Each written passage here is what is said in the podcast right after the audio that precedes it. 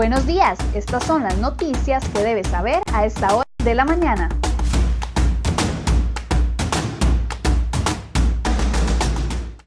Siete con 27 de la mañana, muy buenos días, gracias por acompañarnos en Cere Hoy Noticias. Vamos de inmediato con las informaciones que hemos preparado para ustedes el día de hoy en la portada de cerehoy.com.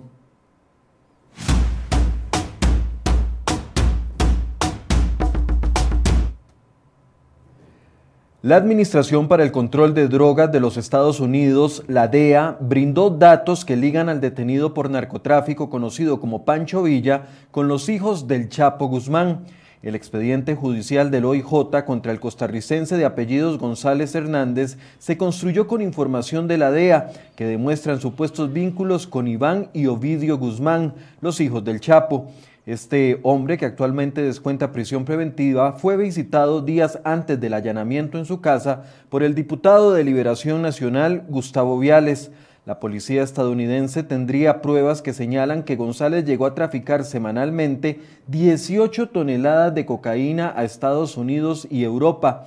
Esto lo hizo con la colaboración de falsos empresarios de la zona de Grecia de Alajuela, que compraban propiedades donde almacenaban los camiones cargados con droga que luego se enviaban hacia esos destinos. Por este caso se creó una comisión investigadora en la Asamblea Legislativa y el diputado Viales se separó de la fracción del PLN, renunció a la Secretaría General del partido y dijo que renunciaría también a su inmunidad. La información completa la puede leer hoy en nuestra portada. Y el diputado social cristiano y precandidato presidencial Pedro Muñoz denunció penalmente al ministro de Hacienda Elian Villegas. Muñoz lo acusó por retenerle al Bambi 28 mil millones de colones necesarios para la construcción de viviendas a través de bonos. La denuncia se presentó por el presunto delito de incumplimiento de deberes, cuya pena es la inhabilitación en la función pública por un periodo entre uno y cuatro años. La queja del social cristiano y de otros diputados es porque desde noviembre del año pasado los diputados aprobaron el presupuesto y el gobierno de Carlos Alvarado pone trabas para trasladarlo al Bambi. El ministro dijo que se necesita la aprobación de un cuarto presupuesto extraordinario para hacer el traslado de los dineros. Sin embargo, la Contraloría General de la República ya le aclaró en dos ocasiones que solo deben firmar un decreto ejecutivo, es decir, solo se necesita la firma del presidente Alvarado y del ministro de Hacienda. Y otra de nuestras portadas el día de hoy, la Sala Constitucional reprendió a la ministra de Justicia, Fiorella Salazar, por ocultar información pública relacionada con la millonaria licitación de tobilleras para privados de libertad. La ministra Salazar le negó a entregar a cereoy.com los informes técnicos con los que fijó el peso máximo de 130 gramos para las nuevas tobilleras electrónicas que pretenden contratar este año. Por esa razón, este medio interpuso un recurso de amparo y los magistrados de la Sala Cuarta la condenaron por violentar principios de transparencia y ocultar información que es pública y de interés nacional. El Estado ha pagado más de 25 millones de dólares en cuestión de tres años a la empresa de servicios públicos de Heredia por el programa de tobilleras electrónicas y ahora están a punto de adjudicarle un segundo contrato por otros cuatro años. Sin embargo, desde el, 2, de febrero anterior, cuando sacó la licitación, la ministra dijo que el peso máximo de cada tobillera eh, debía de ser de 128 gramos, aduciendo que tenía informes técnicos, pero luego los escondió. Esto dejó por fuera la mayoría de empresas que podían participar en la licitación pública y le allanó el camino a la actual empresa contratada.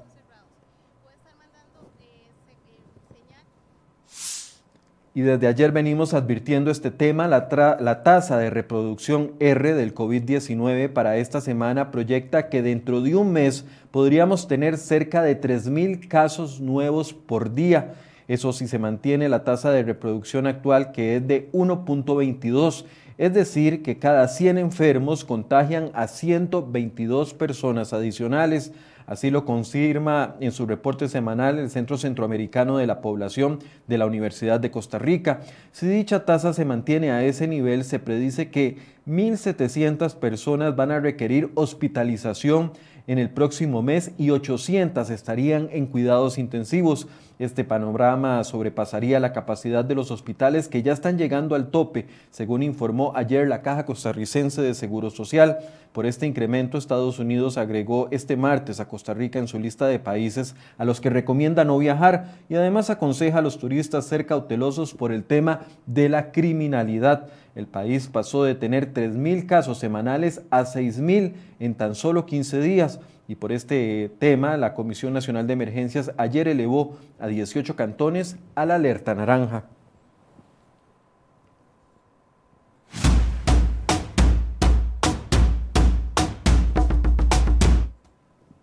Sucesos de las últimas horas, el cuerpo sin vida de un hombre apareció con un disparo en la cabeza la noche de este martes. El hecho ocurrió en Golfito de Punta Arenas, en el sector conocido como Llano Bonito.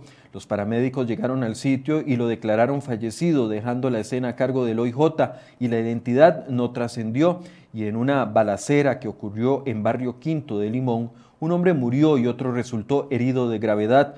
El herido fue trasladado en condición muy delicada al hospital Tony Facio y las identidades tampoco fueron dadas a conocer hasta el momento. Estamos a la espera de los informes del OIJ.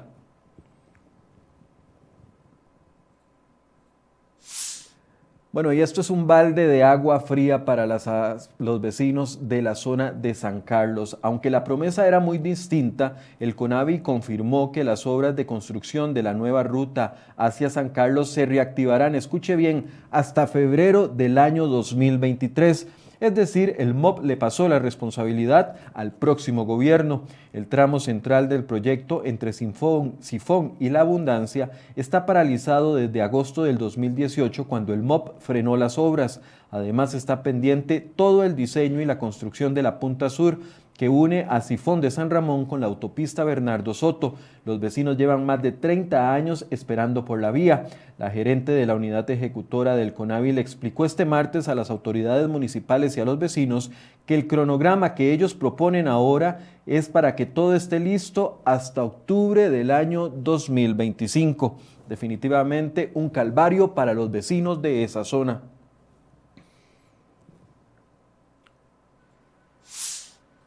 Pero por otro lado surge una buena noticia. La Contraloría General de la República autorizó este martes la solicitud del MOP para construir la unidad funcional 5 del proyecto de circunvalación norte.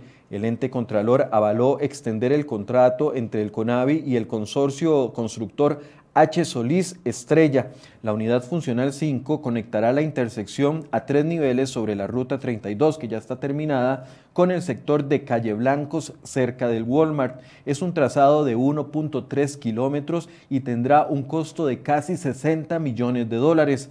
Ahora el CONAVI debe acelerar las expropiaciones de las propiedades pendientes, procurando que no se conviertan en un obstáculo para concluir el proyecto en el plazo establecido y así no generar costos adicionales.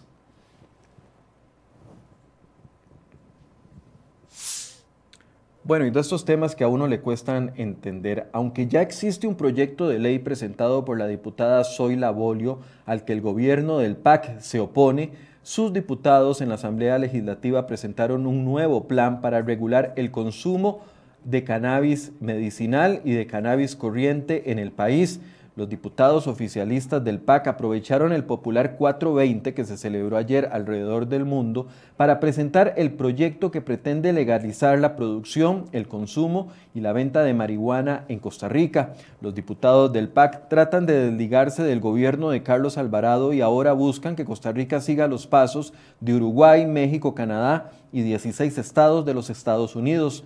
La propuesta fue entregada este martes en la Secretaría del Directorio Legislativo. Según Enrique Sánchez, el jefe de esa fracción legislativa, la iniciativa crea el marco jurídico necesario para la formalización de un nuevo mercado que genere oportunidades de negocio y de trabajo en todo el país. No explicaron por qué replican la iniciativa de Soy Labolio y por qué presentan una nueva.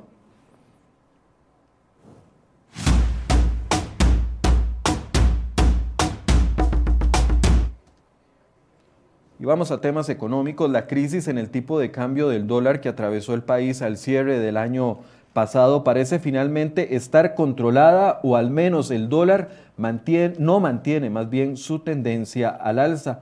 Para este 2021 no ha sido necesario que el Banco Central intervenga ni un solo día para controlar los aumentos en el precio. Los bancos eh, normales han recuperado su vigor en la compra de moneda extranjera y las reservas internacionales dejaron de desangrarse. José Luis Arce, director de FCS Capital, explicó que los datos a partir de febrero representan más bien cifras superiores a lo que se esperaba. Sin embargo, la venta del dólar se mantiene alta, alrededor de 620 colones en las ventanillas de los bancos. Pueden encontrar esta información completa en nuestra sección de economía.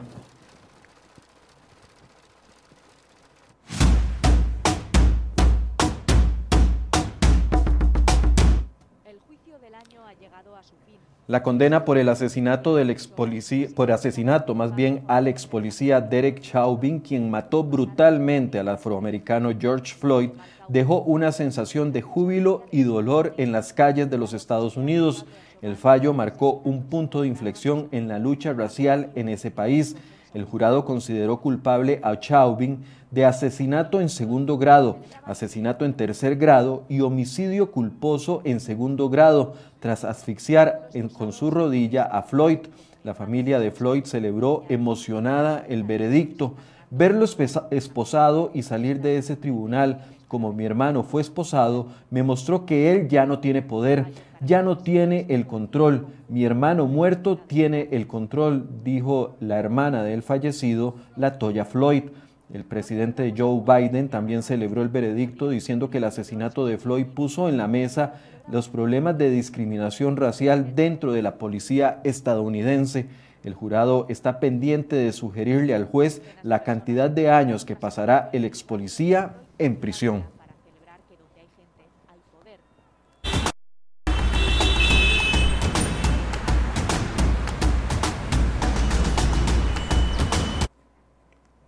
Bien, y mientras hacemos un recorrido por las cámaras eh, viales en distintos puntos del sector capital, aprovecho para saludar a las personas que esta mañana se han conectado con nosotros, a Tony Cubero, Alejandro Méndez, George López, doña María Elena Carvajal, que nos dice buenos días, a Oscar Rosales, que nos dice buenos días, Dios los bendiga, Elisa Pollastro, eh, también desde Grecia, eh, Silvia Quesada también, Ney, Ney, Ríos y doña Julieta Cavalini que todas las mañanas nos ve, doña Rox AC que también todas las mañanas nos ve. Les agradecemos a todos su reporte de sintonía. Parece que hoy el clima ha mejorado un poco en la mañana, sin embargo recuerden que está la advertencia de que en las tardes se va a complicar también con las lluvias que ya se mantienen en la etapa de transición. Y también les recuerdo que si usted utiliza el servicio de tren hacia Heredia o a La Juela, Recordarles que ese servicio está suspendido porque el Incofer no pudo reparar el hundimiento que hay en el sector de Santa Rosa, en Santo Domingo de Heredia. Así que ya desde ayer avisaron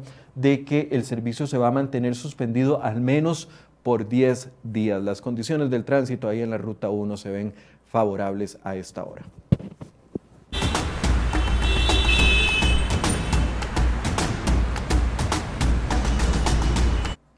7 con 41, si llegamos al final de este resumen de noticias, los invito para que ingresen a cereoy.com y puedan leer las informaciones completas con los diferentes gráficos y lo que les ofrecemos en nuestra portada. Y además invitarlos a que se conecten con nosotros en Enfoques. ¿Cómo se está comportando el endeudamiento de las personas en el país? ¿Cuáles son los sectores más afectados por las deudas y la falta de empleo? Bueno, ese es el tema de discusión hoy a partir de las 8 de la mañana. Así que los invito a que se conecten conmigo y podamos hacer esta entrevista juntos con los expertos. Muy buenos días.